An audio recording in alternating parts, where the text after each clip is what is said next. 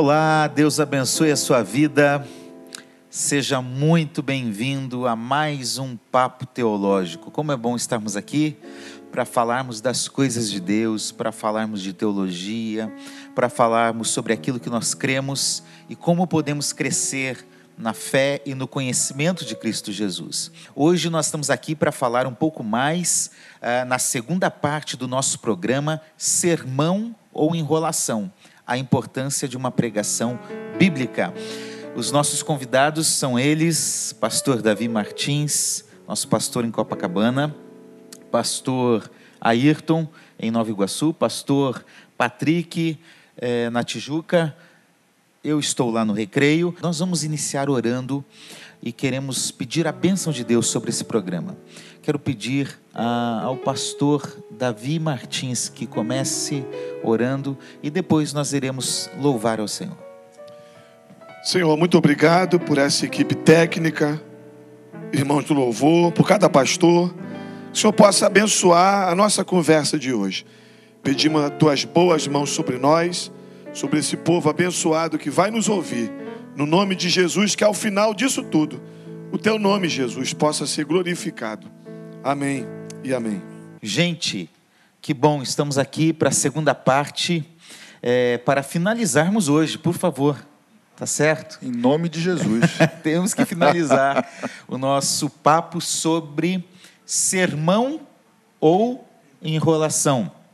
A importância de uma pregação bíblica. Vamos lembrar o que nós tratamos no programa anterior. Aliás, se você não assistiu o programa anterior, você pode entrar dentro do canal do YouTube Maranata Tijuca e lá dentro você pode uh, assistir uh, na playlist do Papo Teológico, você pode assistir todos os programas que foram é, apresentados discutindo temas teológicos. Então, o primeiro programa sobre sermão e enrolação está lá na nossa playlist, só você entrar e assistir. Então, a gente tratou o que no primeiro programa? Vamos lembrar aqui? Primeiro, a gente falou da importância da pregação a importância para a evangelização, para a doutrina, para o conhecimento. E nós também falamos um pouco sobre o que é pregação e o que não é pregação. Agora, vamos é, assim pensar, quando a gente está falando aqui de teologia, a gente tem que pensar na pregação. Agora, gente, por favor, entendam um aspecto técnico da pregação. Eu não vou tratar aqui do aspecto da unção, da revelação que nós entendemos que existe, que vem de Deus, a mensagem de Deus. Mas quando a gente pensa no aspecto técnico da pregação, a gente pensa numa estrutura de sermão numa forma como ele é elaborado. É um caminho que nós seguimos para elaborar um sermão, como muitas coisas na vida. Né? Então, o que, que a gente poderia falar? Quais são os tipos de sermões que existem?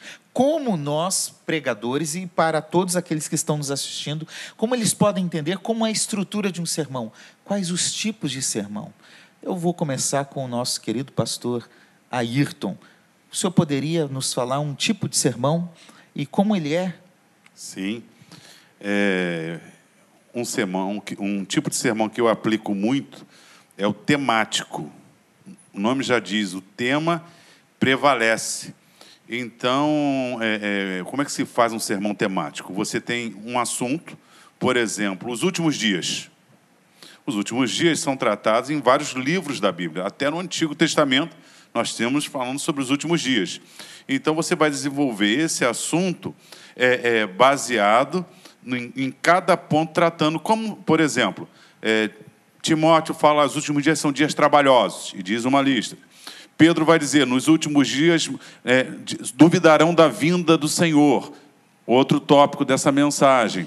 É, 1 Timóteo diz que nos últimos dias o Espírito diz apostatarão da fé. Então, Outro tópico, mas nos últimos dias também tem coisas boas. Nesses últimos dias não falou pelos filhos. Hebreus vai dizer.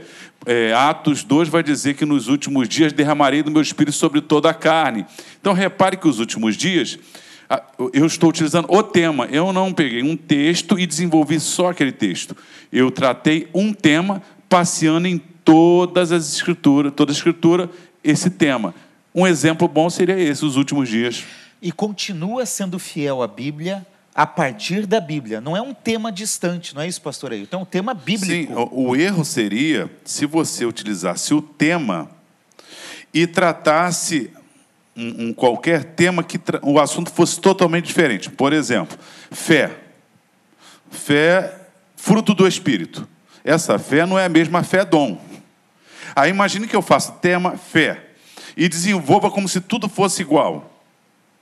E lá a fé dom é, não é para todos, mas a fé fruto deve ser desenvolvida. Mas também a fé para a salvação. Então repare que o, o risco do, do sermão temático é você é, tirar um, extrair uma mensagem que não existe. Mas se ela for bem trabalhada em toda a escritura, você pode preparar um excelente sermão. Esse sermão vai ser extremamente bíblico, como faziam os apóstolos. Jesus morreu e ressuscitou. Ele, ó, conforme disse Isaías, Davi disse: o seu corpo não ficaria. Né? Então, daqui a pouco ele diz que Moisés falou: Senhor teu Deus levantará um varão. Olha, o tema Jesus Cristo morto e ressuscitado está em todas as escrituras.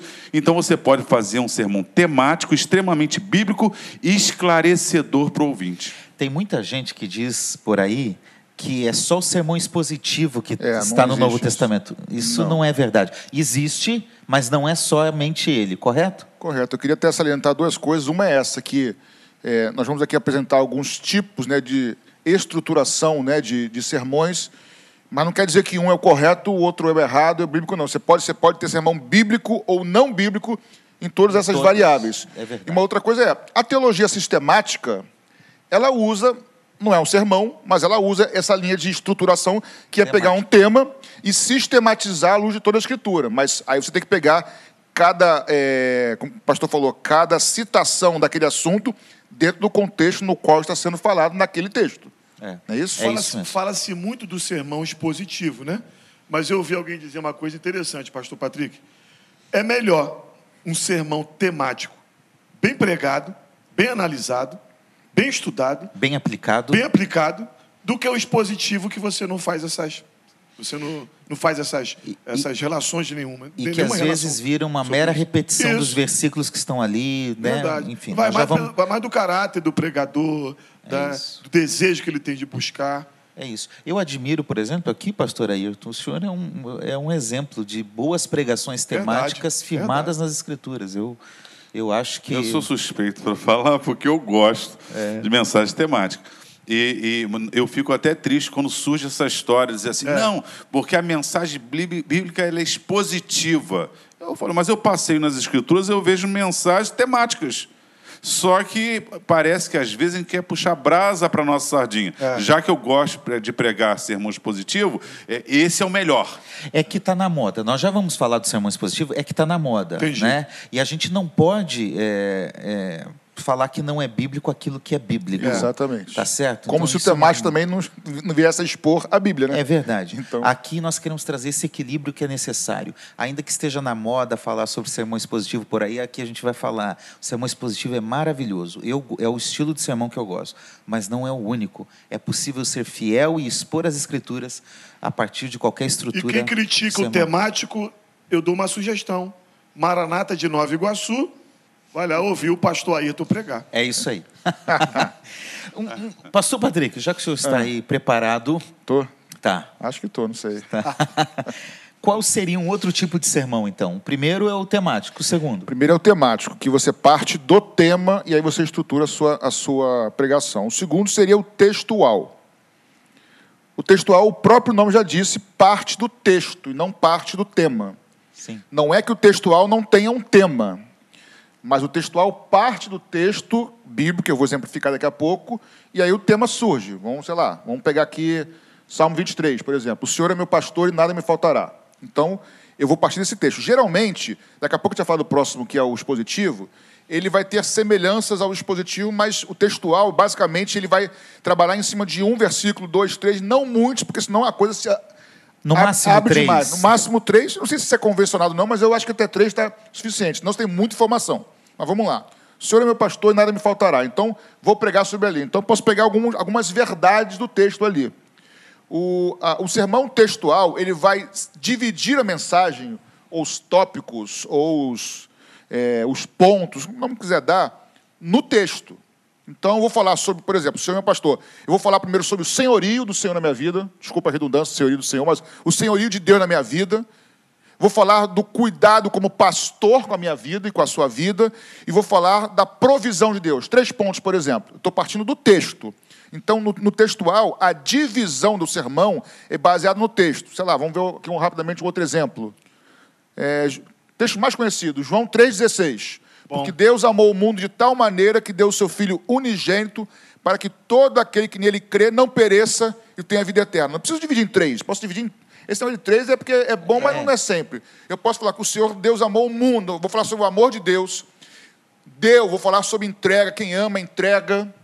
Vou falar sobre fé todos aqueles que creem. Então eu estou dividindo o meu sermão baseado num texto específico. Então a diferença é, o temático você parte de um tema e você vai buscar textos nas escrituras para alicerçar isso aí. É isso? Estamos juntos? Perfeito. O textual você parte de um texto, a princípio pequeno, um, dois, três versículos, e você vai subdividir ou dividir os seus pontos baseado naquele texto, com as verdades bíblicas. E, e, nesse caso, também parece, pastor Padre, que não precisa muito você entender o contexto, porque a ênfase é aquele texto ali. É. Né? Não estou dizendo que não seja necessário, porque eu diria, é eu diria que é muito bom entender o contexto, mas no próximo tipo é essencial. É essencial, é isso aí. Então vamos partir para o próximo. Né? Vamos lá. Pastor Davi Martins. É... O terceiro seria o sermão expositivo. O que é? Dê um exemplo também para nós, para nos ajudar a entender melhor. Eu acho interessante que o pastor Ayrton falou uma coisa, que é o que mais ele se identifica. Eu me identifico mais com o expositivo. Não que eu não use os outros. Expositivo eu acho interessante. É, ele, você faz uma aplicação de um texto. Nós chamamos de perícope, né? É perícope. Escolhe um pedaço de texto, né? uma porção de texto. Pode ser 20 versículos, 30 versículos, 10 versículos, aquele, aquele, aquele pedaço. E você dali tira um tema. Pastor Davi, para a gente explicar quem está tá. ouvindo qual a importância da perícope? É onde começa um, um, uma história e termina. termina. Ela faz sentido ali. Às vezes é um capítulo, às vezes é dentro de um capítulo, mas só para o pessoal entender o que é uma perícope. Você que trabalha na sociedade bíblica, não sei se são todas as Bíblias ou a maioria, que a, a perícope começa com negrito, uma um letra título, um título. É, um título, então uma letra em negrito, né? Sim. Também, né? Você Sim. pode pegar a tua Bíblia e olhar isso, ou o título, ou uma letra em negrito, né? Isso ajuda. Muita se for da sociedade bíblica. Se for da sociedade bíblica do Brasil. Isso aí. Então, você pega essa perícope e dali você pode tirar um tema.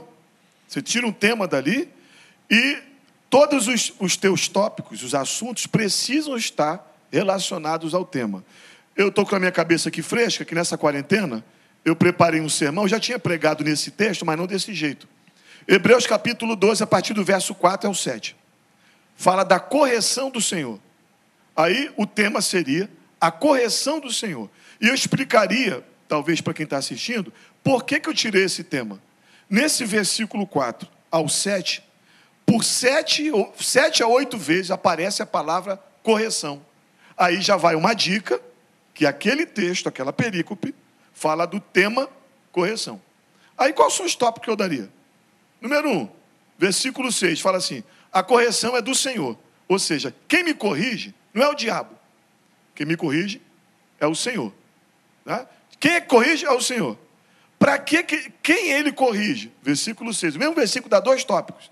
Ele corrige os filhos e ele corrige a quem ele ama. Quem está sofrendo por causa da correção, doendo, falaria o seguinte: Poxa, mas Deus é ruim? Não, Deus te corrige porque ama. Qual é a sua postura diante de, da correção? Você não pode nem desprezar, nem menosprezar e nem se dar uma de fraco. E assim vai. Você tem ali seis, sete tópicos que você vai encerrar todos eles e você pode dar um contexto é, anterior que falar que aquela correção tem a ver com os heróis da fé, Hebreus capítulo 11, dizendo que aquela carta foi escrita para os judeus cristãos que estavam passando, padecendo perseguições. Aí o autor, no capítulo 12, fala que tudo aquilo era uma correção do Senhor. Então, para a gente diferenciar, porque o textual e o expositivo são muito semelhantes, uh, o expositivo ele pega um versículo, dois, desculpe, o textual, um, dois, três versículos no máximo. O expositivo pode ser bem mais do que um. Aliás, será É. mais do que um, bem mais, porque vai pegar o contexto. E também poderíamos dizer, pastor Davi, que o, o sermão expositivo ele, ele, ele se baseia numa exegese do texto, numa interpretação mais criteriosa do texto bíblico, o que está acontecendo no contexto, qual é a motivação da escrita, e aí cada tópico desse que você separou no texto, você vai aplicar dentro desse contexto. Seria isso? Seria você, no sermão expositivo também, acho que todos os sermões, mas no sermão expositivo dá mais ênfase a isso. Você precisa falar o que o autor quis dizer. Sim. O que, que o autor quis dizer com aquele texto? Então você precisa falar exatamente isso. Para isso você precisa fazer uma exegese bíblica, pegar o que aconteceu na cultura, naquele tempo, o que, que o autor estava pensando. Uma carta que Paulo escreveu livre, não é o mesmo sentido uma carta que ele escreveu preso. Claro. É? Então você faz uma exegese do texto, contexto anterior, contexto posterior. Muito bem. Bom, esses são os três principais, correto? Que mais são utilizados nas igrejas. Mas nós temos outros tipos de sermão por aí, né? Tem um que uma vez, eu lembro de uma pessoa que pregava assim na minha, na minha infância e adolescência. Faz muito tempo. Faz muito tempo. Faz. que era o sermão acróstico. né? Vamos pegar um exemplo. Ele pega a palavra Deus, aí ele pega a palavra D e fala: é, a palavra D, Deus é o dono de tudo. A, a letra D. A letra E, é, eterno. A letra U, único. A letra S, Salvador. E aí prega em cima disso. Né? Eu já vi isso. Hoje não é muito comum, mas no passado tinha. Aliás, os textos de Salmos, por exemplo, eles são é, construídos num acróstico. Não é isso? Salmo 119, 176 versículos, são 22 letras hebraicas. Então, 176 dividido por 22, se você olhar cada seção vai ter 8, 8, não é isso? Isso. É um acróstico, Sim, correto? sim, sim. Então, é, é, é um modelo também que tem nas escrituras. Tem sermão que é biográfico. Eu lembro de uma mensagem que eu ouvi do, do reverendo Hernandes Dias Lopes sobre Paulo. É, é- é biográfico, ele conta a história do apóstolo Paulo. Ele vai para a Bíblia, ele lê o texto bíblico, mas ele está contando da história de um homem. Né? E existe gente que prega esse tipo de sermão. Tem um tipo de sermão que só- o biográfico, se você pensar, ele Pode ser também temático. Temático. É, é. Só que aí eu estou falando, prega expositivo, mas não percebe que esse, esse é, é- é- é o biográfico que usou uma biografia, mas é um temático. Você usou um tema. eles se relacionam, né? Não tem como fugir disso. Pastor Assi, eu posso dar uma dica? Eu já te, tinha te pedido antes, né? Vou dar aqui. é, Só- Só deixa eu terminar de Tá falar bom. esse, aí você já, já Tá fala ótimo. isso, porque esse livro vai ajudar muita gente Isso. que quer aprender sobre os estilos de sermão. Mas é, eu estava pensando também no sermão alegórico. É importante a gente falar um pouquinho sobre isso. O que é um sermão alegórico? Ah, algum de vocês gostaria de, de, de falar o que é alegoria é, quando se coloca isso numa pregação? É, nós, não, nós vemos o apóstolo Paulo se utilizando da alegoria em Gálatas. Sim. Então ele, ele se utiliza de Sara e Agar, que representa é, alguma coisa no futuro, a Jerusalém de cima, Jerusalém de baixo. Você pode usar uma alegoria da, arca de Noé. Você pode se utilizar de uma alegoria trazendo verdades é, espirituais, verdades de prática. Muitas das interpretações de Paulo, quando citam o Antigo Testamento, são alegóricas. Então, ainda Mas é bom destacar é, que ser alegórico, aí você falar, é isso que eu vou falar. Isso. Sim. Então, existe alegoria, mas existe um limite para a alegoria. Sim, sim. Tá?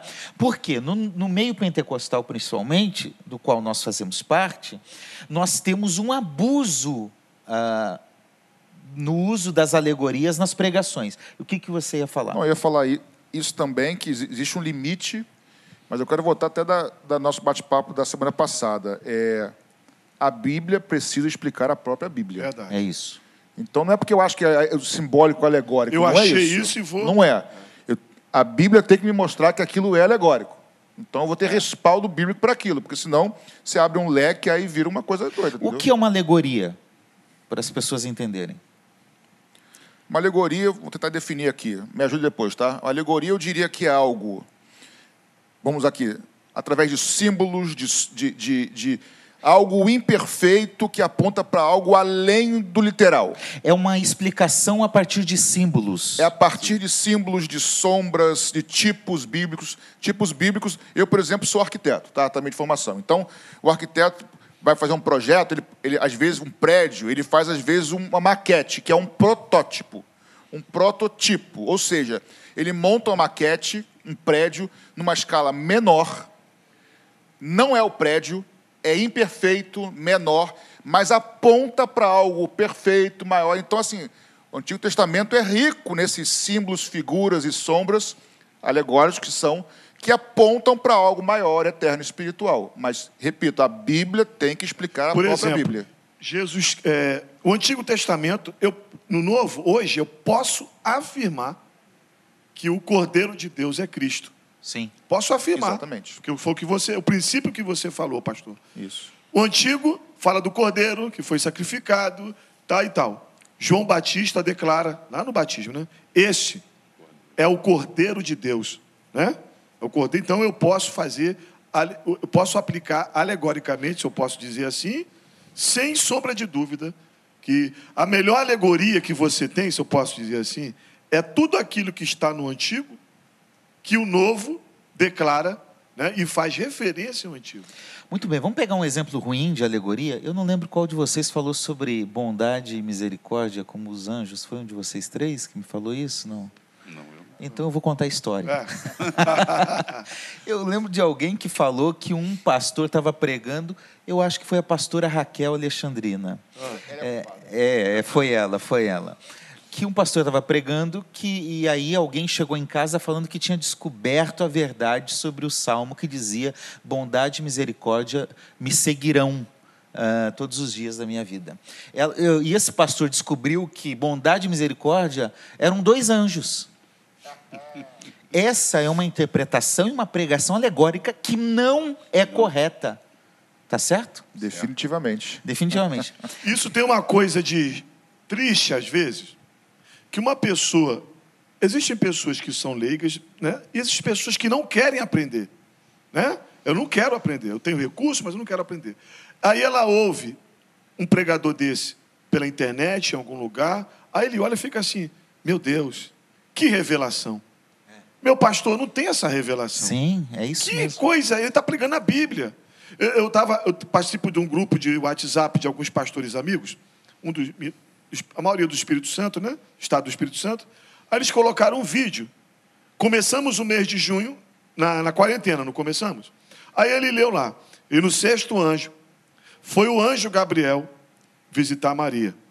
E depois da visita do anjo, no sexto mês, mudou a vida de Maria. Ela ficou grávida da maior bênção desse mundo, Jesus Cristo. Nós estamos começando hoje, o sexto mês, primeiro de junho. Deus vai mudar a tua história. Alegoria. Alegoria. E outra, aquele sexto mês da Bíblia não é o nosso Não é sexto o nosso, mês. né? Já começou errado. É entendeu? isso aí. Ah, Eu lembro também de uma, essa eu vi. E isso é, é comum, eu já vi várias gente falando. Que quando Davi desceu para pegar as pedras para Ah, matar Golias, as pedras tinham um nome. Uma delas era maravilhoso, outra era conselheiro, outra era Deus forte, outro pai de E eternidade. pior outro que bate certinho. E bate certinho. Aí falou, mas não precisou das cinco. Só a pedra Deus forte foi suficiente para derrubar o gigante. É alegoria, a Bíblia não está dizendo isso. Então, eh, é importante você ter muito cuidado com esse tipo de pregação, principalmente no meio pentecostal. A Isso. gente tem que tomar cuidado. o problema do, do meio pentecostal, né, que a gente faz parte, então é, a gente fica à vontade de Pra falar. falar, é isso Exatamente, aí. é. É, é porque tenta espiritualizar tudo, É isso aí. simbolizar. E então ele tenta tirar é, é, verdades que não existem. Por, por exemplo, não existem aquelas verdades. Salmo 19. Aí você vai ver: a lei do Senhor é perfeita, refrigera a alma. O testemunho do Senhor é fiel e dá sabedoria aos simples. O- o- no hebraico existe uma figura que a gente usa chamada paralelismo. Sim. Então o que acontece? Cada- se você olhar a lei, o testemunho, o mandamento, Ou seja, o que, que é? Ele repete. Ele, fala de uma forma e repete de outra. Ele dá ênfase. Então tem o antitético, como, por exemplo, o justo é como a luz da aurora, que vai brilhando mais e mais até ser dia perfeito. O ímpio é como a escuridão, nem sabe ele onde tropeça. Aí a pessoa quer pegar cada palavra, simbolizar, quando na verdade o que o autor quer mostrar é a distância entre o justo e o ímpio.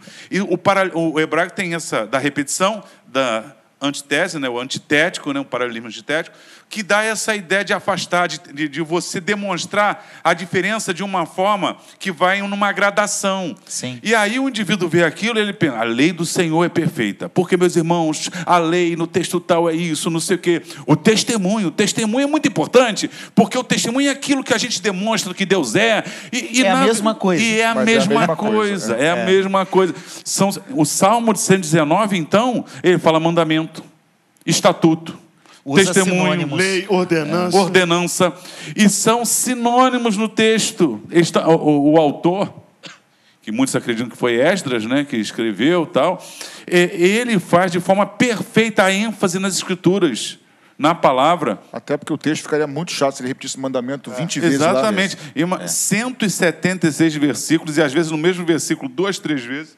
E são Seria E você fica mandamento, mandamento, mandamento, Legal. mandamento, mandamento, Quer mandamento. ver outro exemplo? Lâmpada para os meus pés é a tua palavra. Luz para o meu caminho. O foco é a palavra, que é lâmpada e luz é um sinônimo para repetir algo que já é Sim. dito. Né? Então é exatamente isso. Eu Muito vi bom. alguém falar uma coisa interessante sobre esse verso. É 105, né? É, é. ele não, não- não falou nada errado, mas eu achei bonita a aplicação que ele fez. Lâmpada para os pés e luz para o caminho. Farol de baixo e farol de alta. Deus, a palavra ilumina tanto teus passos hoje, como teus passos para o futuro. Achei bonita essa. Ele deu uma interpretação. É uma aplicação. Uma aplicação. Agora, É sinônimo. é sinônimo. É. Né? É sinônimo. E, e é, e é meio farol de alegórico. baixo de cima. Sim, mas a aplicação não é errada porque Não está errado. é a mesma. Não está errado. A, porque- a iluminação é para baixo e para frente. é Não, não, tranquilo. não está errado. Mas veja o quanto a gente. Ele só não pode entender. falar que é isto. É isso. Entendeu? Muito Bateu o martelo. E vamos fazer uma pergunta aqui para a gente terminar os tipos de sermão. Tem sermão chato? Tem.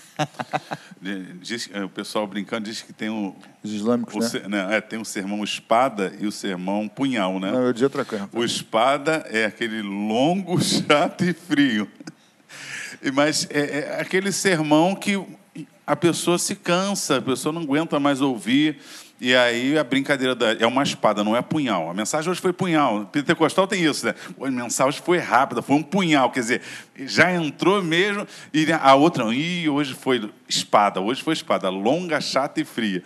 Então é, é, é uma brincadeira, mas é porque às vezes o pregador ele, ele, ele fica naquela mensagem, naquele assunto, e a, e, e a pessoa já não aguenta mais ouvir, porque ele fica repetindo, repete, e repetindo, prolixo, né? e repe- prolixo, e É, tenta. prolixo. E, e- é- é muito cuidado, às vezes, com essa coisa de citação em hebraico e grego, porque é, é- Pregação é- o, é o hebraico é uma língua mais pobre que a língua grega. Aí o que acontece? Ele, uma palavra tem diversos significados. Em hebraico, às vezes, sabe disso, né? E aí o indivíduo quer desenvolver aquilo. Pessoa já não, não, sabe, não tem nem ideia do que é hebraico. Não, porque no hebraico esse versículo significa pá, pá, pá, pá. E também o tradutor, pá, pá, pá. Aí a pessoa fica desenvolvendo. No final, o que, que ele está falando? O que, que é, na verdade, o versículo? E aí fica chato porque a pessoa não entende e fica. Você citar, explicar uma palavra rápida, eu acho maravilhoso. Mas nunca dizendo assim, é assim. 500 tradutores di- divergem às vezes numa. E o indivíduo quer mostrar conhecimento. Meus irmãos, as traduções estão erradas, porque aqui tem que ser assim. Então ele quer mostrar conhecimento. E Quando, pra, quando hora ele quer fala mostrar... isso, eu já fico arrepiado. Sim. Aí quando ele quer mostrar conhecimento, ele tem que desenvolver. Aí ele começa a enrolar. Então, é, para mim, pregação chata é aquela pregação que você não aguenta ouvir por não ter conteúdo, porque às vezes ela é demorada, mas tem conteúdo. Sim. É, não, não, não tem verdade bíblica. Às vezes você sente que o indivíduo está. Você já cansa porque ele está inventando. Sim. Eu, eu costumo ter um pregador que eu conheço que ele esticava o grego. É, é, a gente chamava de esticar o grego. Aí, não, porque aí ele ia na interpretação, isso quer dizer isso, isso, isso. Aí, eu, meu Deus do céu, é isso tudo? Mas para o público mesmo, pouco Não, se é retém. chato. Pouco se retém, né? É porque o que mais importa para quem está ouvindo o sermão é ele entender o que a Bíblia está dizendo e aplicar isso na vida. É. Né? É, o reverendo Hernandes Dias Lopes ele diz: tem que ler o texto, explicar o texto e aplicar o texto. Essa é uma boa pregação. É. Lê o texto, bem lido, com calma. Explicou o texto, né, o que esse texto está dizendo, e aplicou esse texto à minha vida. Esse é um bom exemplo de um bom sermão. Não é isso? Pastor, fala desse livro para nós. Eu acho ah, tá. que é tá. uma boa sugestão para aquele que quer conhecer um pouco mais é... sobre pregação. Pastor Assi, uma vez eu ouvi algo do pastor Antônio Gilberto, um teólogo da Assembleia de Deus que já dorme no Senhor. Ele falou que às vezes você não precisa de uma luz para começar alguma coisa, você precisa de uma centelha. Se tiver esse ambiente todo numa escuridão e você não saber aonde é a saída e alguém acender lá um fósforo, você já sai por ali porque é uma centelha. Eu comecei a pregar há quase 30 anos. Por quê? Porque teve um cursinho na minha igreja. Sabe qual é o nome do curso? Curso simples para pregadores leigos. esse aí é para mim. E fui, aquilo despertou meu interesse. Despertou. Então, talvez esse programa, é, é, além de instruir algumas pessoas, pode estar tá, é, despertando em você o interesse em saber mais. Que, que são esses sermões? Como é que eu posso me aplicar? Eu queria indicar para você um livro, é esse aqui, só vai falar de sermão expositivo, tá bom? Esse livro aqui, se você me der mil reais, eu não vendo ele. 2006, Dr. Russell Shedd, dedicou esse livro aqui para mim, eu tive a oportunidade de estar com ele. Pregação Bíblica, o desenvolvimento e a entrega de sermões expositivos. É um livro que você vai ler três, quatro, cinco vezes. Depois que eu li esse livro, ele me ajudou muito a preparar sermões e a ler o texto de uma, de uma outra maneira. Esse escritor aqui, Adam Robson, foi um escritor que há mais de 20 anos ele ensinou a pregadores a preparar sermões. Então, Olha, ele custa aí 25 a 30 reais, na internet você consegue, vai, o frete é barato, você pode comprar uma dica aqui minha, tá bom? Muito bem. Gente, vamos lá. O nosso tema é sermão e enrolação. Vamos falar algumas coisas aqui sobre enrolação? A, a pergunta que eu tenho a fazer a vocês é: como que nós podemos saber que um sermão deixou de ser uma pregação bíblica para se tornar uma enrolação. Tá certo? Pastor Patrick. Bem, eu acho que existem várias maneiras, né? várias coisas que a gente pode perceber. A primeira delas é quando o foco sai das Escrituras. Quando o foco passa a não ser mais a palavra de Deus. E aí esse foco pode ir, o holofote pode ir para onde quiser. Uma das coisas que mais acontece é ir para o pregador o cara vira a atenção. Aqui um parênteses rápido. Quando eu fiz seminário, me lembro de uma aula assim, ó, falou, futuros pastores, se a sua gravata, lembro até hoje, for chamar mais atenção... Eu já ouvi isso. Falou para mim, é. para mim e para os alunos, para a classe. Se, a tu, se, o teu terno, a tua camisa, a tua gravata chamar mais atenção que a pregação, mude o terno, mude a gravata, mude a camisa. É só um exemplo bobo, mas tem um fundo de verdade nisso. Porque nós não podemos, o pregador não pode chamar atenção para si. Muitas vezes acontece, tá?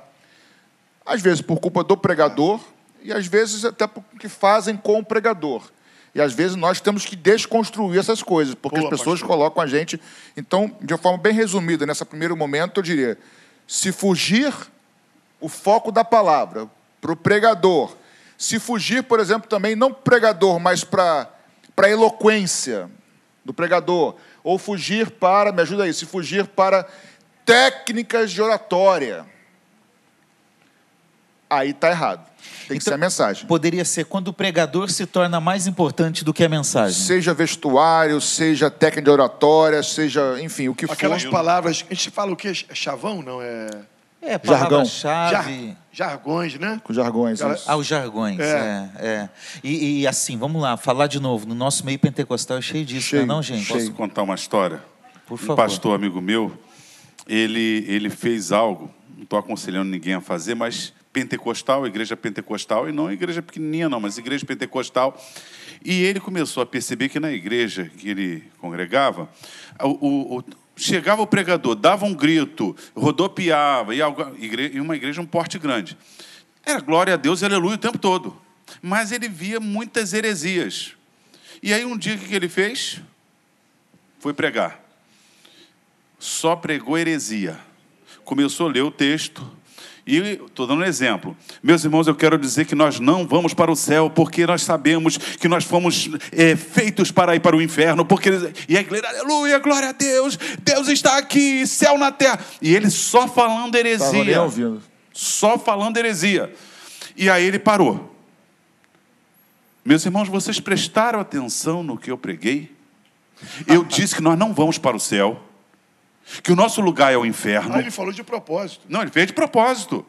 Aí tá. Aí passou um tempo, ele contou que passou um tempo, começou de novo, via aqueles pregadores pentecostais, até de nome e tal, e, e falava heresia, e todo mundo dava glória. Ele fez de novo. Um dia ele foi pregar e fez de novo.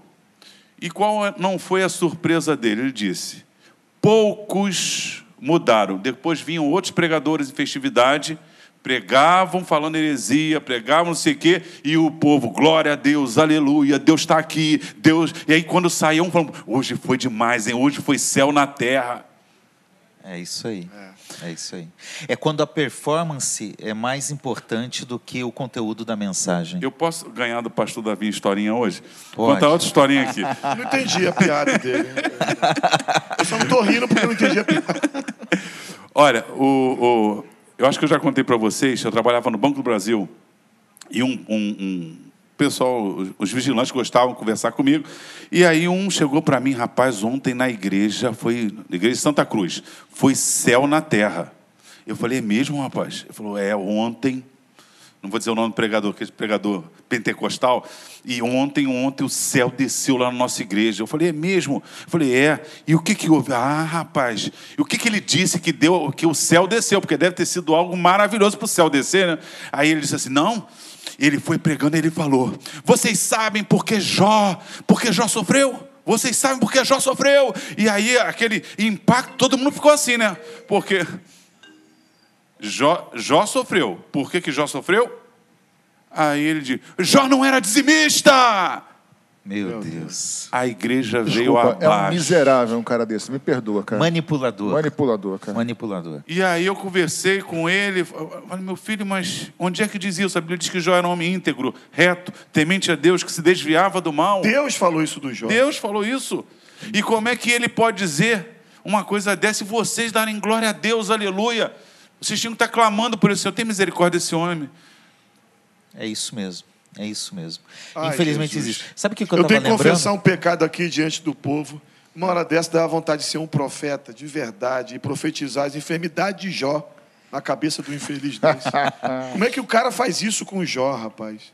E com o povo que está na igreja também, né? povo. né? É.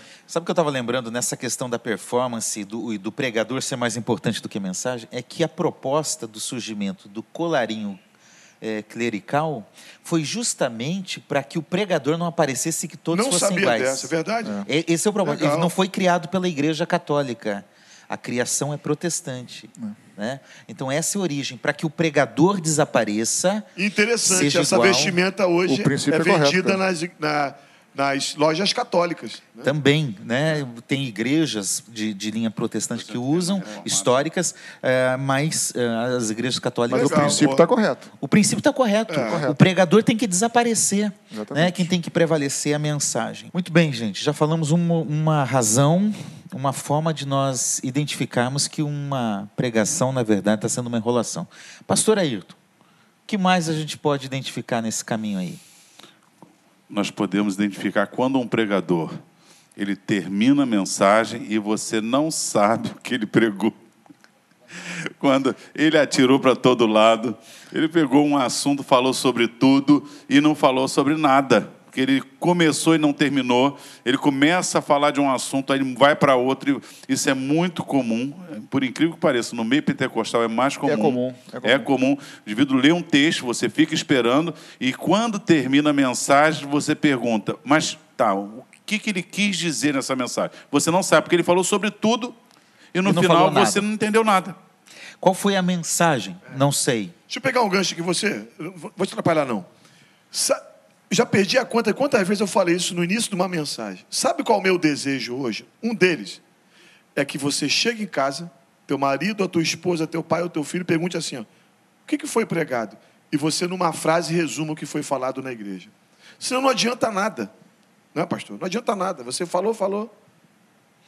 É isso aí. Então ele leu o texto, foi embora do texto, nunca mais voltou para o texto, né? e passou por vários outros textos e não explicou nada. Mas isso aí, pastor Assir, pode ser, talvez por motivos diferentes. O cara que, enfim, porque É. Boa, faz isso mesmo, mas às vezes nós corremos esse risco de ter muita informação para passar e ter uma coisa ampla, e, mas a mensagem não pode ser tão abrangente assim. Divide a mensagem. Isso. Vou falar sobre isso porque senão o povo se perde. Eu não posso, porque o nosso público, o público, ele é muito heterogêneo. Tem pessoas com profundidade de conhecimento, tem outras que são rasas. Descrente. Tem descrentes e tem crentes. Tem gente caminhada com Deus há 20 anos, tem gente com começando. Então, assim, tem que ser acessível, a pessoa tem que sair sabendo o que, que ela re- recebeu. Verdade. É importantíssimo isso. A nossa comunicação tem que ser uma boa comunicação. Deixa eu dar um que ser. exemplo aqui. Isso acontece conosco. Nós cometemos esse erro. Domingo que vem eh, vai ter EBD. Aí o, o descrente, o da outra religião, a pessoa que veio do mundo, vai ter o quê? O que é EBD, Davi? O que é EBD? Não sei. Domingo que vem vai ter um estudo bíblico. Nós chamamos de escola bíblica dominical. E- e tem momentos na igreja que a gente precisa até gastar um tempinho, investir um tempo, para explicar. Vai ter EBD, vai ter o culto de não sei o quê. A pessoa não sabe, a pessoa precisa ser bem informada quando sai. É verdade. E o, evang... e o... o Evangeliquez. evangeliquez, né? Ah, aqui- ah, o crente pentecostal é, é- ainda mais, né? Ah, gosta de usar algumas expressões bíblicas. É, e aí, vaso? Né? Fala, varão. É, e aí, tá no óleo? Daqui a pouco a gente vai sair daqui, vai ter um maná. Vai ter um maná. Gente, as pessoas não entendem. Às vezes eu vejo gente dando aula para criança e usando versículos bíblicos, às vezes com expressões que nem, nem adulto entende, quanto mais crianças, né? Então, esse é um perigo também, não é, pastor Ayrton e pastor Patrick? Óbvio que é um perigo. E não só. Talvez. Tem situações que são perigosas, mas tem situações que não são nem perigosas, mas não acrescentam nada. É tempo jogado fora, porque. E não ajudam. Se eu estou falando algo que o outro não. E eu sei que o outro não está entendendo, eu preciso parar e reformular o que eu estou falando, senão não tem comunicação, né? Perdeu o objetivo. Perdeu o Se você objetivo. tem uma mensagem e o outro tem que receber a mensagem e ele não consegue entender, decodificar a mensagem, você perdeu o objetivo da mensagem. Por que, que Jesus usou figuras da realidade daquele povo daquela época? Porque ele queria que o povo entendesse o que ele estava falando. Então Se ele, Jesus fal- estivesse aqui hoje, ele falaria de quê? ele falaria, por exemplo, de surfar nas ondas do espírito na praia. No Rio de Janeiro, falaria. Ele falaria de internet. Não, tô falando sério, falaria. Ele falaria que você está conectado. Estar conectado. É isso aí. Entendeu? Falaria de esportes. Falaria, sem problema nenhum. Jesus usa elementos da- da- do contexto cultural, do dia a dia das pessoas, né, da- das profissões, das histórias da vida. Jesus usa Tem que coisas facilitar. da vida. Tem que facilitar. Pregador, é minha, minha opinião. Você pode, quanto mais você estuda e mais você busca a Deus, você tem que ser mais simples Mais no simples. falar. Boa. Perfeito. Porque todo mundo tem que me entender. Porque tem gente que quer falar um angeliquez. É. Né? Parece que quando o sujeito pega o microfone, ele até muda o tom de voz. muda. Né? Meus irmãos. Mas você reparou quando, amados, quando, quando- quando a gente fala. Quando a gente, agora, brincadeiras à parte, quando a gente fala que Deus falou, a gente grossa a voz? É, como nossa. se Deus falasse assim. Por que, que Deus fala assim? Não tem. É, tem estereótipo nosso que nós criamos, enfim. Patrick Vimer. É, não, isso aí é. Muito bem. Pastor Davi Martins, qual outra possibilidade que nós temos de estar em- em- enfrentando uma enrolação e não uma pregação bíblica? Boa. O, vocês estavam falando, né? Eu li uma certa vez uma coisa interessante. Olha que coisa que dá assim para a gente uma, uma, uma responsabilidade. Um escritor disse assim: Uma névoa no púlpito traz uma grande nuvem espessa na congregação. O púlpito não pode ter névoa. Aquela coisa assim que você. A congregação fica. Ela já se perde. Né? Uma outra para uma enrolação seria, eu já, já vi isso algumas vezes, ler o texto bíblico como justificativa. Justificativa para quê? Para falar qualquer coisa. Qualquer outra coisa É, menos o texto para bíblico. só pra não dizer que não leu. Só para dizer que não leu. Eu vou falar sobre o copo d'água. Vou falar sobre o copo d'água. Eu poderia ler qualquer texto. Eu vou escolher o Nidunité, Salamé, Minguê. Vou escolher esse aqui. Aí ele fecha a Bíblia e ele fala sobre psicologia. Só- não estou falando que é psicologia errada, mas usar só para psicologia. Falar de, de política. de contar só experiências dele. E cadê a Bíblia? Você não se alimentou. Deixa eu dar honra aqui a Débora, do pastor Davi Pereira. Ela sabia que eu viria para cá, ela me mandou um zap de um livro que ela estava lendo, achei lindo aquilo. Ela falou assim: você prefere, você prefere refrigerante ou você prefere leite? E o autor estava dizendo exatamente sobre a pregação. O refrigerante tem fortes emoções, tem gás, e você compra, ele tem um sabor gostoso, e vai, mas não tem nutriente. O leite não tem emoção nenhuma, mas é cheio de, é cheio de nutriente. O que, que você prefere, pregador? Dar refrigerante ou você dá leite para tua para a igreja? Não é a tua igreja, é a igreja de Jesus. É? Sim. E eu estava pensando também, pastor Davi, que às vezes a pessoa, o pregador, e isso todo pregador corre o risco de, de cometer, ele tem algo na cabeça. Então, eu preciso falar isso, eu preciso falar isso. Então, ele, ele vai atrás de um texto qualquer só para justificar que leu a Bíblia, para Permita-me usar essa expressão para que fique bem claro: para vomitar o que ele queria falar. Às vezes é para ferir alguém, às vezes é para bater em alguém, às vezes é para cobrar alguém, às vezes é para desabafar uma injustiça vivida, alguma coisa. Mas ele só lê, então, para desabafar e não para ser fiel ao texto bíblico. Mas é bom, é bom diferenciar esse assunto da pregação temática, temática. que o cara também tem, por exemplo, tô na minha igreja, a minha igreja eu estou vendo uma realidade, uma demanda, está havendo divisão na igreja, eu preciso pregar sobre unidade. É a realidade. Eu vou para um texto bíblico, temático falando sobre isso, mas não é para vomitar, não é. Eu, não estou usando o texto de maneira solta, tem um propósito ali. O que ele falou, você está falando assim, o cara quer falar algo, abrindo o texto ou não abrindo o texto, ele ia falar a mesma coisa.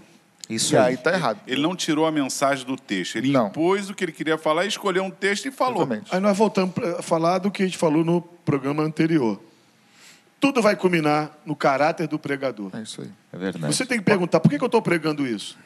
É? Posso contar uma historinha para ganhar dele? Só uma. É, vai pode, ser, vai ser pode, legal. Pode. Olha, prometo povo, que eu não vou contar história nenhuma hoje. É, tá? o povo vai gostar. Se você não gostar, fala que gostou para não ficar sem graça com ele. Essa história de o que, que eu prego. Porque o pessoal vai achar que tudo se viu para carapuça.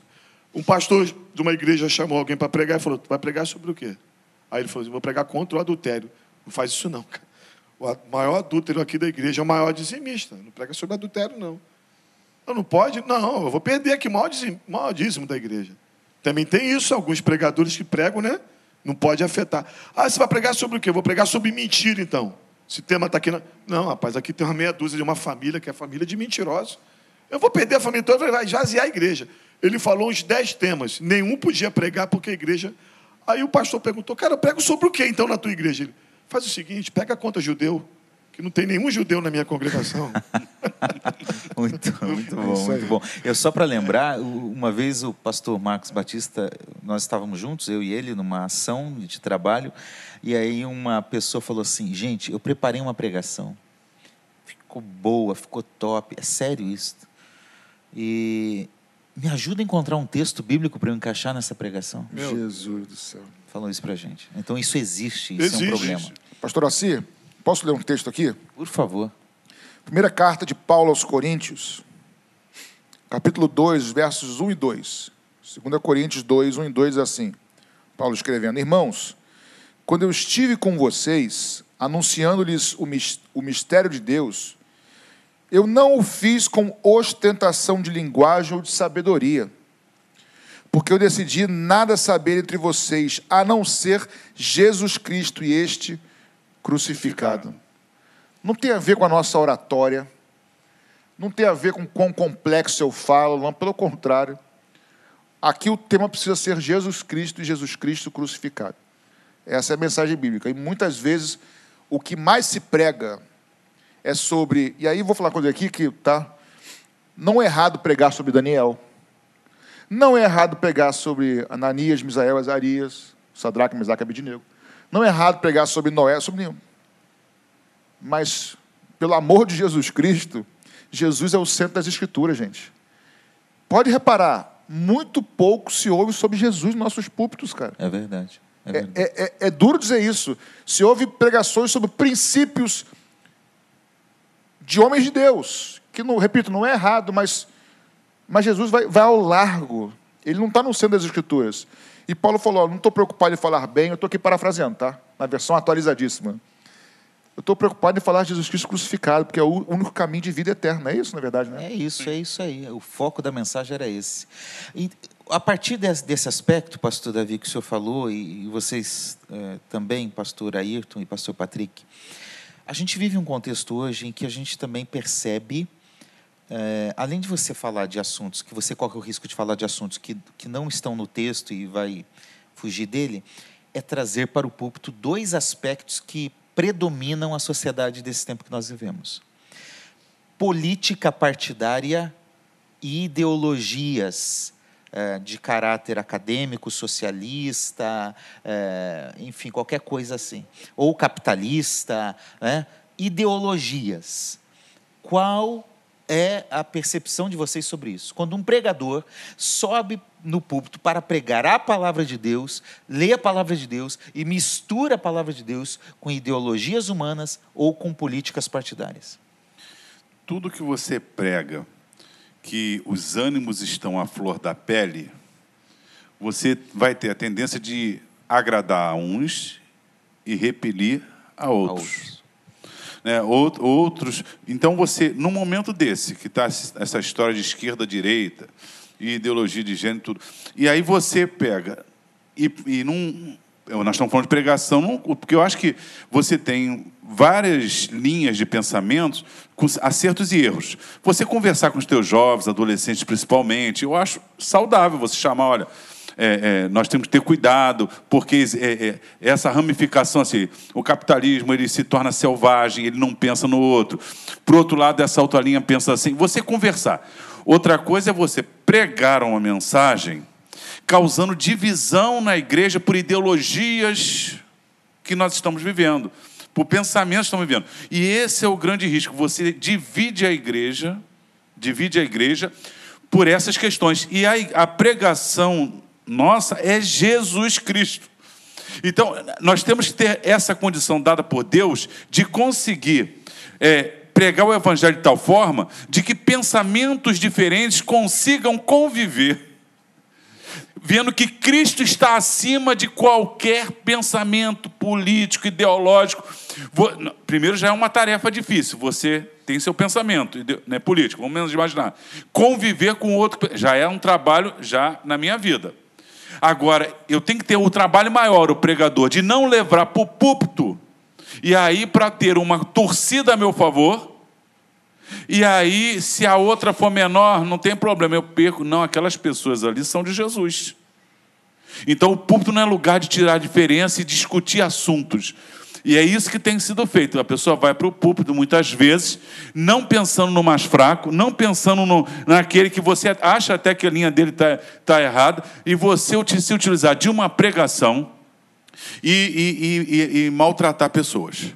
Eu acho que esse tem sido um mal, porque estamos vivendo dias de polarização. É isso aí.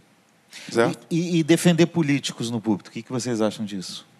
Olha, é... a primeira coisa que eu queria dizer esse respeito. É muito delicado falar sobre isso, né? mas Sim. precisa ser falado. Né? É, eu penso que tudo que tem o sufixo ismo vai ter problema. Tá? Até quando a gente chama, aspas, cristianismo. Vai ter... Houveram erros na história, porque homens estão envolvidos. Então, essa coisa de dizer que um lado está totalmente certo, outro lado totalmente errado, eu, eu não creio nisso. O único 100% certo é o Senhor Jesus. Então eu brinco que eu não sou de direita nem de esquerda, eu sou do alto. Eu gosto de falar sobre isso. Isso não quer dizer que eu seja alguém neutro que não tenha a minha opinião e veja assim, tá? O que me assusta, o pastor Assia, primeiro, eu acho que púlpito é lugar de pregar a palavra de Deus, primeiro ponto. Segunda coisa que eu penso é o seguinte, é, é a incapacidade dos cristãos de hoje, tanto do púlpito quanto da membresia, de enxergar as coisas à luz da Bíblia. O que quero dizer com isso? Se eu sou de esquerda, eu, eu olho para a direita e não consigo fazer. Isso que ele fez está errado, não concordo. Não, mas isso está certo. E se eu sou de direita, eu olho para lá e falo assim: não, isso que. Não concordo com. Mas isso, isso foi legal, foi certo. Não consegue. A ideologia está acima do cristianismo, cara. Está acima do ser crente. Isso é, isso é o pior de tudo. Eu, como crente, à luz das Escrituras, aqui o tema é pregação das Escrituras. Então, eu preciso, a Escritura, à luz da Bíblia, ver isso é certo isto é errado, isso Deus aprova ou não. E não seja de lá ou seja de cá. Então aqui tem que ser pregado a verdade. E como o líder ele é uma, uma, uma pessoa que tem influência no que fala, uh, vocês acham que é positivo ele falar? Falar, não, tem que fazer isso, tem que defender esse ou defender aquele? É. Ou, ou, ou... Não entendi. Vocês estão falando aí, eu estou até emocionado aqui, porque eu estou vendo a responsabilidade que nós temos que ter nos dias atuais, como pregadores da palavra. E eu amo a nossa igreja, sabe por quê? Eu não sou mandurinha sozinho. Se eu estiver pregando alguma coisa diferente, alguma coisa do meu ego, da minha personalidade, eu tenho pastor Ari, pastor Assi, eu tenho o pastor Ayrton, o pastor Patrick, meu pastor presidente, pastor Paulo, para me orientar e trazer para o eixo de novo. Porque nós estamos tratando de uma coisa que a linha é tênue. É tênue, é. A gente, nós, nós saímos da linha sem perceber. Eu não estou adulterando, não estou roubando, não estou chegando palavrão. Parece que você está abrindo a Bíblia e está fazendo alguma coisa e está fazendo certo. Então eu penso o seguinte: nós somos pregadores, nós precisamos falar do mundo da Bíblia e trazendo para os dias de hoje. Então nós não podemos fugir da nossa realidade, nós não podemos deixar de influenciar, pregar contra o pecado. Aí eu volto a dizer, mas a linha é tênue. Aí vamos lá. O que está acontecendo hoje na política? Não estou falando que são todos, nem toda a política. Corrupção. Eu posso pregar contra a corrupção, contra a roubalheira, citando a Bíblia, sem a jugular aparecendo, sem citar partido político nenhum, e eu estou falando da verdade bíblica e orientando o povo. Porém, eu não posso trazer isso como uma veia política, sociológica, filosófica e tentar trazer a política. Aí você Desculpa aqui interromper e falar outra coisa. Você tocou num ponto que daria um programa sozinho. Essa polarização da política, ela nos assustou da realidade dos crentes de hoje. Foi o que ele falou. Eu amo o Patrick, eu guardo a mensagem dele, eu acho ele um, um homem de Deus, casado com uma mulher abençoada, uma pastora. Aí, se ele falar que ele votou em Fulano ou Cicrano, já perdeu toda a minha, a minha admiração. É Tudo que ele falar, a partir, isso você está dizendo, né? A partir de agora, então eu já trago isso para o meio da igreja, já levo para o púlpito e vira uma, uma salada mista, uma, uma confusão. confusão. Que você não sabe nem para onde perde a essência do Os evangelho. ânimos estão tão exaltados, colegas de trabalho é, contando, grupo de família. Grupo de família que rompeu Grupo de família, irmão, cunhado, todo mundo ali, porque alguém elogiou algum, alguma pessoa, sabe o que acontece? pessoa sai do grupo. É. Deixa de falar com sogra, com mãe. Então, se você imagina, vamos imaginar isso numa família. Aí você sobe ao púlpito e se posiciona, em vez de se posicionar por Jesus, porque sinceramente, eu não confio em homem nenhum que ele não vai, vai errar. Eu penso o seguinte: o homem, mais certo, eu, o pastor Davi é uma benção, um homem que eu admiro, tenho um carinho enorme por ele, mas ele é um homem. Verdade. Eu posso ter acertado até hoje com o pastor Davi, mas não estou livre de errar porque eu sou um homem.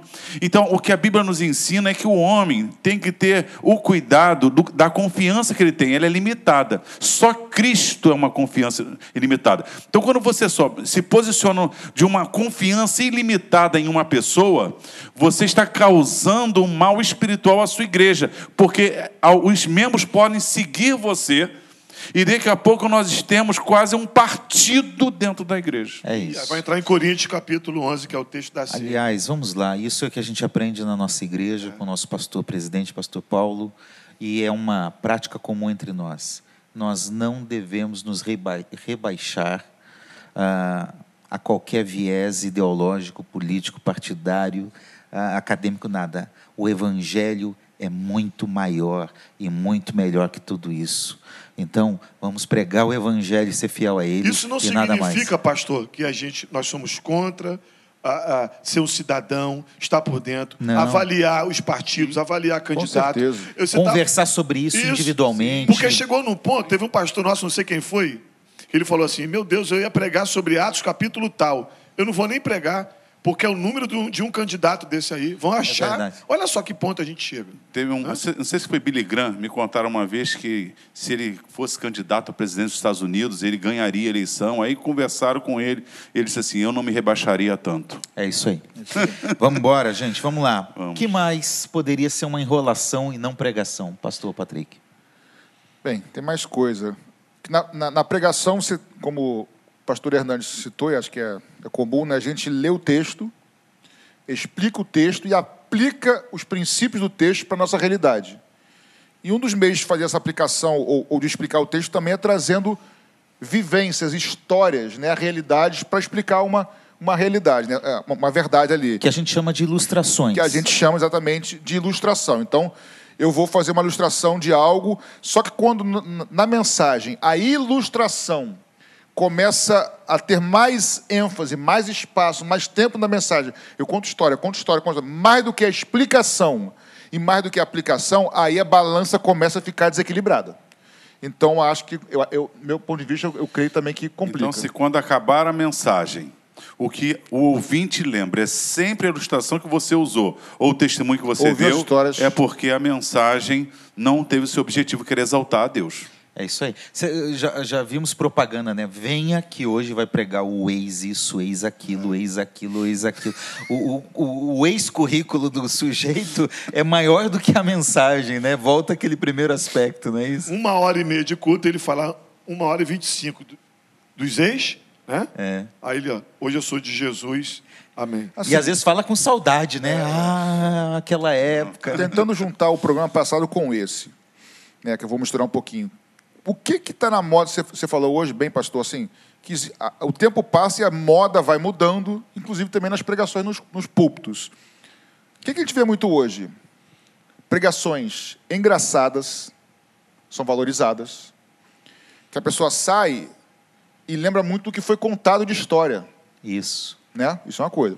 Outra coisa, pregações motivacionais, aí já é do programa passado, na verdade, né? Onde as técnicas de capacitação que você vai conseguir de coaching, que foi o tema passado, é, é a pregação inteira isso. Eu vou te dar agora chaves, olha, olha isso, ferramentas, isso são técnicas. Então, assim, o que está em voga hoje? É isso. O cara vai. Quem prega hoje da igreja? Fulano, eu não vou não. Hoje eu não vou. Vou amanhã. Quem está em voga, palavra ou pregador? Um cenário bonitinho, todo é, adaptado, com uma fala mansa, É com, né? Tá- também está na moda. Patrick tava, pastor Patrick estava falando, eu estava me lembrando dos dois discípulos no caminho de Emaús. Jesus entra, expôs as escrituras, não gritou, não falou né, nada, expôs as escrituras, estava com eles e eles falam assim: por acaso não ardia o nosso coração quando no caminho nos expunha as escrituras? É isso. né? Ele, ele, ele só expôs as escrituras. E o coração daqueles homens arderam, o que, que eles fizeram? Voltaram para Jerusalém. Vamos lá, para a gente terminar isso, poderíamos falar que uma enrolação também acontece quando o sujeito sobe no púlpito e diz assim: Olha só, eu não preciso estudar para pregar, eu não preciso de esboço, o Espírito me revela tudo. E aí? Posso contar uma história? Comigo, não é historinha não, é verdade. Ó, a história não pode sobrepor o conteúdo do programa. Exatamente. Uma vez eu, eu- Obrigado, o- Assir. o pastor pedi- é, da igreja pediu que eu de- pregasse, falasse sobre é, um tema e eu desenvolvi mostrando a importância das escrituras. E aí uma pessoa não, né, levantou e disse assim: é, nós não precisamos disso, porque a Bíblia diz quando eu for falar para alguém, o Espírito Santo vai me dar naquela hora. Mas qual é o contexto disso aí, pastor? O contexto é como quando fosse comparecer ante os tribunais, né, que eles não se preocupassem com o que falariam, tal, porque eh, ele estaria presente, o Senhor estaria presente. Aí a pessoa pegou esse versículo para mim. Isso aí, gente, eu estou falando com a igreja cheia, tá? Igreja cheia, imagina a cena. Eu falando e alguém, não, não preciso disso não. Sabe por quê? A Bíblia diz aqui, ó, quando vocês forem falar, forem falar, não se preocupem com aquilo que vocês vão falar, porque isso, isso e isso. Diante dos tribunais, né? Aí a minha palavra, meu irmão, respeito sua opinião, só que eu penso diferente. E aí continuei falando. A verdade, Bem. eu passei por essa fase quando eu era um pouquinho mais jovem, quando eu falar que era jovem, né? Você falava isso, Patrick? Não. Aqui na Pode Mar- confessar teus pecados. Não, eu, eu, eu vivi isso, não, não. Eu vivi aqui e teve uma época, na época que tinham aqui líder de jovens, né, eu pregava na juventude aqui, eu não pregava ainda, mas eu ouvia isso. Não, não precisa preparar não, porque o Espírito Santo... E eu pensava comigo assim, eu era até mais ou menos novo na fé, não muito novo, eu pensava, vem cá, mas o Espírito Santo... Não, porque eu creio que o Espírito Santo inspira, não há dúvida. A questão é essa. Eu falei, mas será que o Espírito Santo só, ele só inspira na hora do pregador? Será que o Espírito Santo não fala comigo quando eu oro em casa antes, não?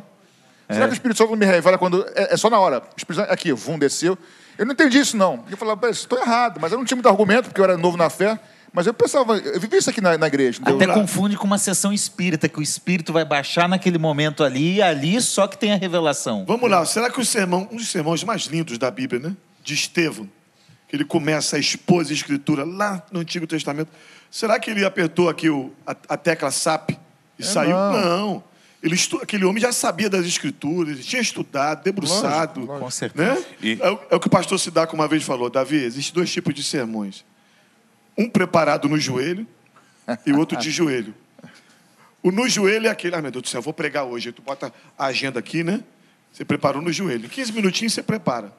né? Mas o de joelho é a vida piedosa, é E o você... Espírito Santo ali ministra. Verdade. Lógico. O caso de Estevão. Estevão já tinha, com certeza, lido aquele, essa, a Bíblia ali várias vezes, já sabia. Numa necessidade, ele levanta sua Foi. defesa bíblica. É diferente do indivíduo que acha que não tem que pensar nada, chegou na hora, porque nós cremos que, de repente, o pastor Assi, prega aqui hoje. Mas e aí é a necessidade. A necessidade, Isso eu creio. o pastor Assi vai orar, Senhor, e aí Deus na hora vai, vai dar a mensagem lembrando. Isso é uma coisa. Outra coisa é você fazer um estilo de vida em que você nunca se prepara. Nós sabemos que há igrejas assim, que não tem nem escola bíblica dominical.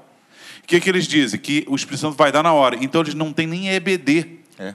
Pastor Ayrton, eu diria que, não sei se eu vou errar aqui na, na palavra, mas que Deus supre as necessidades, mas não, respon, não respalda, desculpa, a vagabundagem. É isso aí. É, isso aí. diferente, cara. É muito Entendeu? bem. Quando precisa, Deus. Agora, porque eu não preparei, quis ir para a praia em vez de estudar a Bíblia e de orar. Aí agora me ajuda.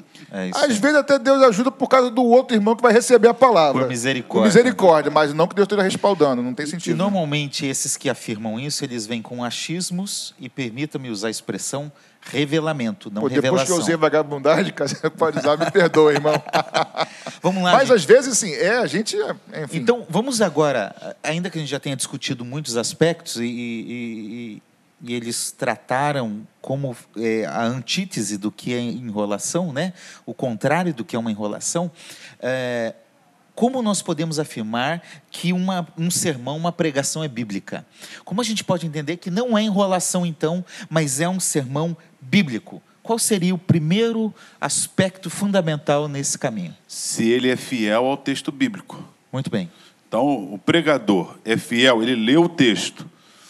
É, aí a gente, se é temático, né, se é expositivo, mas ele está sendo fiel ao assunto do texto bíblico, ou desenvolveu versículo por versículo, ele não saiu, e no final, você entendeu a mensagem. Aquilo, não vai lembrar da mensagem toda, mas os pontos que Deus queria falar contigo ficaram gravados no coração.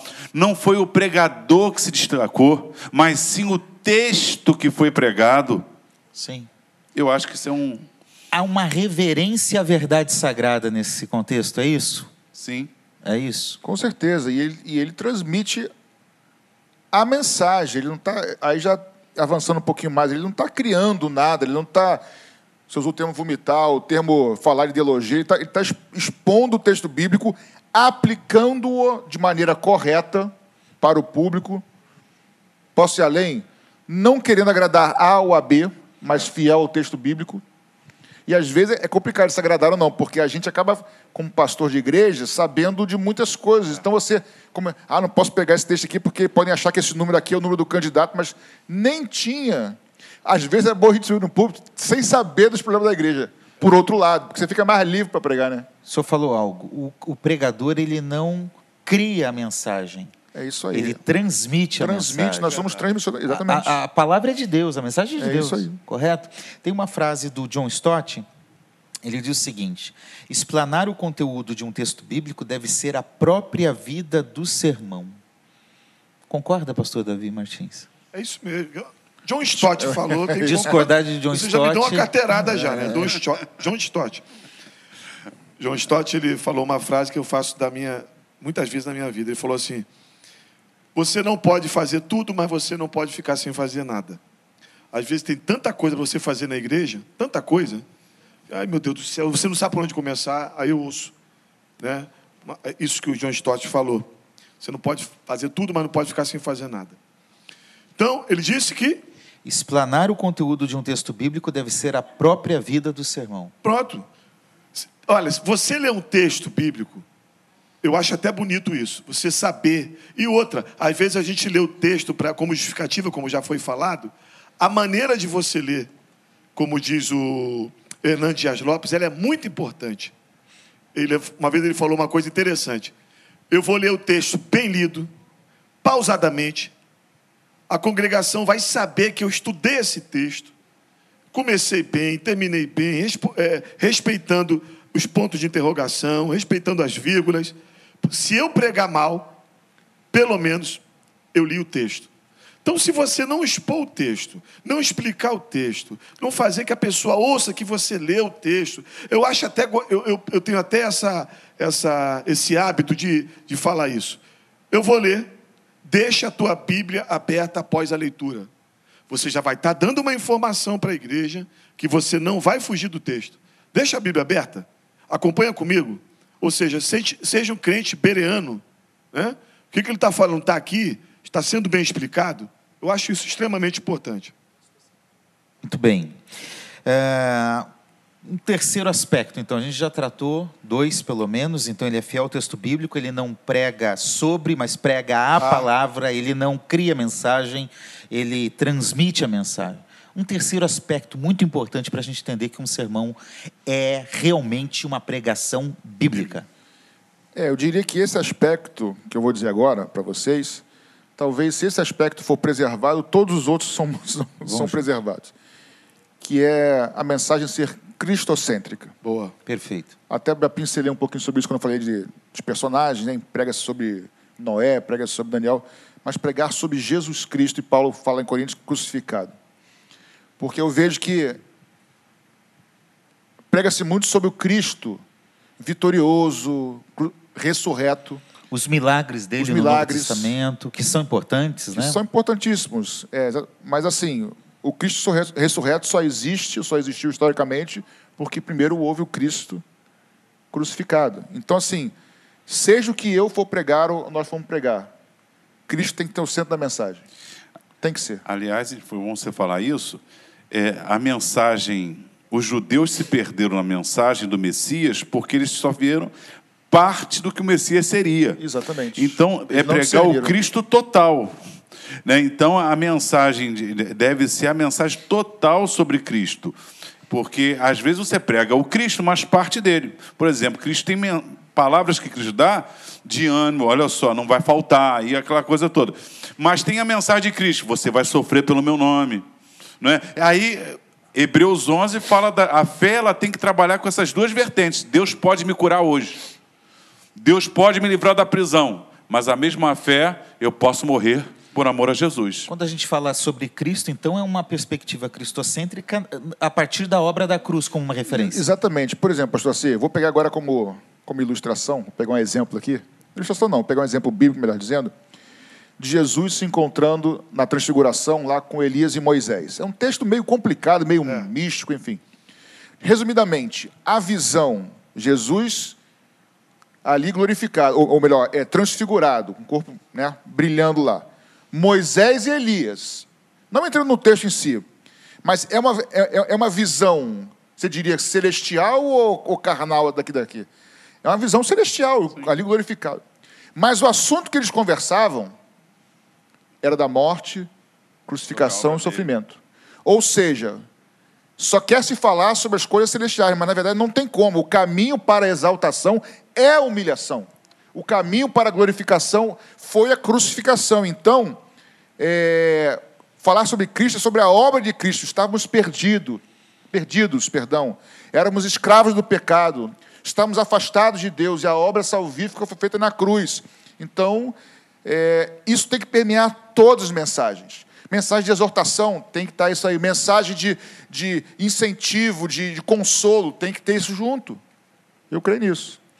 Qualquer coisa que você for falar da Bíblia, se você pregar sobre Moisés, sobre Noé, sobre Davi, sobre qualquer um dos profetas, sobre qualquer texto do Novo Testamento. Jesus é o centro da Jesus é o centro. Tem um livro É muito aí. conhecido chamado Estudo Panorâmico da Bíblia. Acho que é esse. Ele vai de Gênesis a Apocalipse.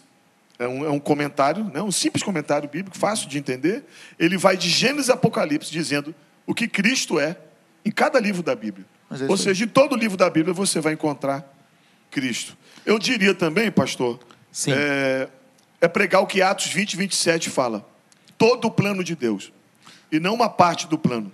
Paulo diz que pregou todo o plano. Todo o plano de Deus. Sim. A salvação, o que Jesus fez, a, a redenção, a- o céu. Você prega todo o plano, as coisas boas, as coisas difíceis. Senão as pessoas vão ter uma outra definição do que é o Evangelho. Muito bem. Você, né? Foi até uma aula sua que você me deu às vezes, eu me, eu me cobro isso.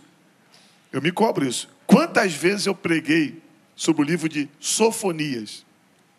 Eu preciso pregar sobre o livro de Sofonias. Tem coisas ali que não Está estarão na, em tá outros na livros. Bíblia, não está? Tá na Bíblia. Tá na Bíblia, né? A pessoa ali já olhou ali, que sabe que está na Bíblia, né? tá na Bíblia. Está na Bíblia. Tá. É, tem uma frase do Agostinho que eu gosto muito sobre isso. Ele diz o seguinte: se você crê somente naquilo que gosta no Evangelho e rejeita o que não gosta, não é no Evangelho que você crê, mas, em, mas sim em si mesmo. Né? Se eu pego as partes boas. Caixinha de promessa rejeito- que tinha Caixinha de promessa. E rejeito a totalidade, eh, Romanos 11, 22 considera a bondade e a severidade de Deus. eh, se eu não considero o todo, eu, eu não estou escolhendo e eu não estou realmente ouvindo uma pregação bíblica, mas uma pregação que foi criada para atender os meus interesses. É isso né? Podemos terminar dizendo que toda pregação tem que ser para a glória de Deus? Parece redundante fazer essa afirmação, mas podemos afirmar assim? Cada um fala um pouquinho aí para a gente concluir esse. Se for Esse cristocêntrica, será para a glória de Deus. Toda pregação deve ser para a glória de Deus, salvação do homem. Isso aí. Aí, porque Deus não divide a sua glória, né? Se você pregar e não tiver a glória de Deus, a glória vai ser vanglória, glória humana. Uma vã glória, uma glória vã. É isso aí. Nós precisamos desglorificar o homem para glorificar a Deus na pregação. Não é isso? Amém. Caminho para a glorificação é o caminho da humilhação, não tem outro caminho. E da cruz. Enquanto a gente fica da cruz, se quiser se exaltar, vai ser abatido, não tem como. Muito bem, gente. Terminamos mais um papo teológico, mais um tema importante, sermão, enrolação. Que bênção ter você com a gente. Compartilhe aí com alguém ah, e vamos valorizar a pregação. Valorize o seu pastor na sua igreja, que tem servido a você com a palavra de Deus, sendo fiel.